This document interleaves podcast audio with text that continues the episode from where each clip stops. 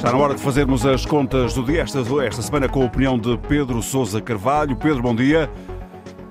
Bom dia, José Carlos. Pedro, o Governo vai discutir hoje com os parceiros sociais o acordo de rendimento e competitividade. O Secretário de Estado do Trabalho disse a semana passada à agência Lusa que a proposta de apresentar terá em linha de conta as propostas do Governo, mas também os contributos e as propostas dos parceiros sociais que o Executivo entendem poder ser acolhidas.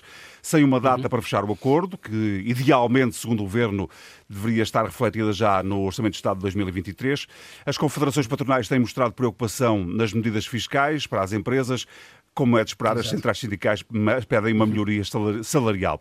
Eh, o que eu te pergunto é, com uma inflação tão alta, como é que vai ser possível chegar a um acordo, sobretudo no quanto às metas dos aumentos salariais?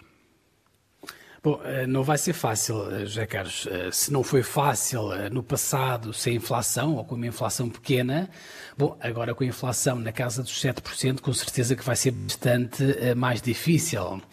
Eh, nem os patrões, como dizias, vão querer comprometer-se com aumentos salariais tão elevados, eh, nem os sindicatos vão querer aumentos que façam os trabalhadores perder poder de compra. Aliás, ainda há pouco, no Jornal das Oito, ouvi aqui na Antena 1, quer Isabel Camarinha, quer João Vieira Lopes, a dizer uma coisa e outra.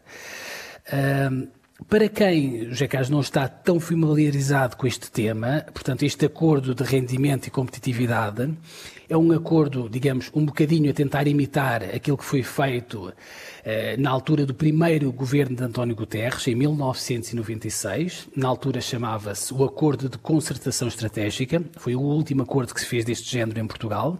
E qual é a ideia do acordo?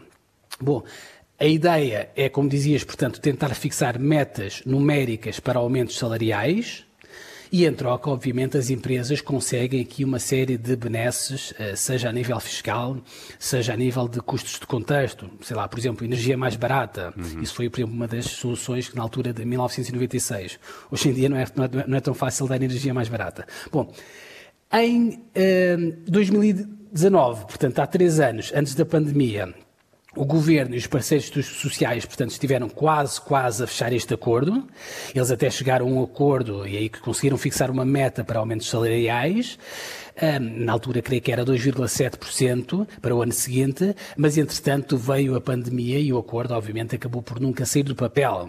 Na altura, eh, chegou-se, José Carlos, este número dos 2,7% eh, e para os anos seguintes também, eh, acho que o aumento ia até 3,2%, chegou-se esse número, portanto, somando aquilo que era a inflação na altura aos ganhos de produtividade.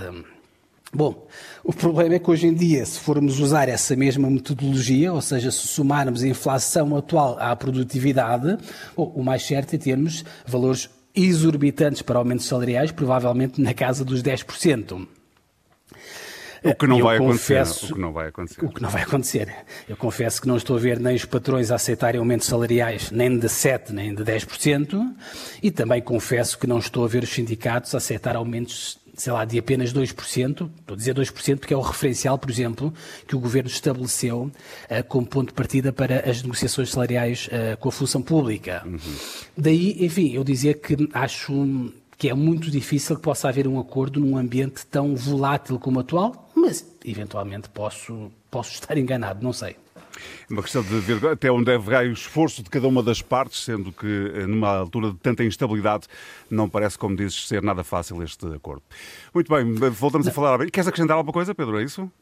Não, eu só ia recordar, se ainda tivemos tempo, José Carlos, que, que o Governo um, portanto, já definiu no início da sua legislatura algumas metas para aumentos salariais, portanto, um, só que essas metas foram fixadas antes da guerra, uhum. uh, quer para o salário mínimo, portanto, que fixou 900 euros para o final da legislatura, e para os restantes salários, o Governo, portanto, fixou uma meta de aumento de 20%, 20%. no prazo de de quatro exatamente, anos. no prazo de, de, quatro anos, exatamente. Uh, o problema, José Carlos, é, é tentar convencer os patrões a assumir por antecipação uh, compromissos de aumentos quando não se sabe sequer se para o ano a economia vai ou não entrar em recessão. Claro.